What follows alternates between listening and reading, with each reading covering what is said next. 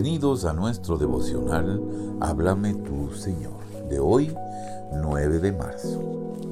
La Biblia dice en Éxodo capítulo 17, verso 11, mientras Moisés mantenía los brazos en alto, la batalla se inclinaba en favor de los israelitas, pero cuando la bajaba, se inclinaba en favor de los amalecitas.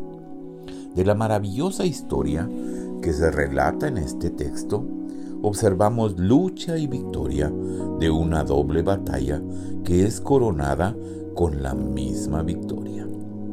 Una de las batallas la llevaba a cabo Josué, el joven héroe de Dios, contra los salvajes amalecitas.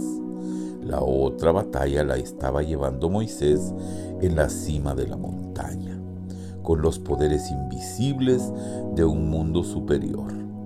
Su incesante oración obró la victoria de los amigos y la caída de los enemigos.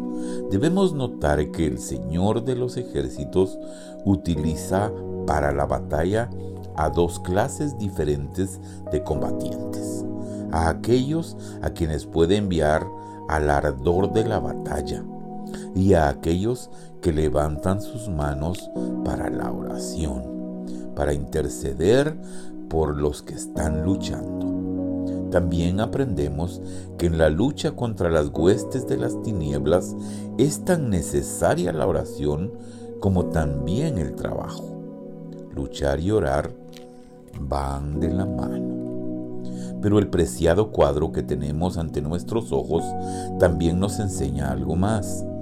Desde los campos de batalla de este mundo, levanto mis ojos a los montes de Dios y veo a alguien que es más grande que Moisés, uno cuyos brazos nunca se cansan, que ya ha vencido a los enemigos.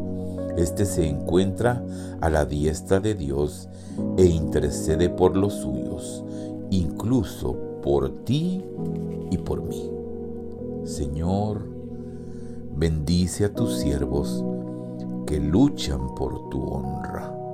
Enséñame a batallar por medio de la oración y la intercesión. Gracias a ti que intercedes por todos nosotros a la diestra de tu Padre.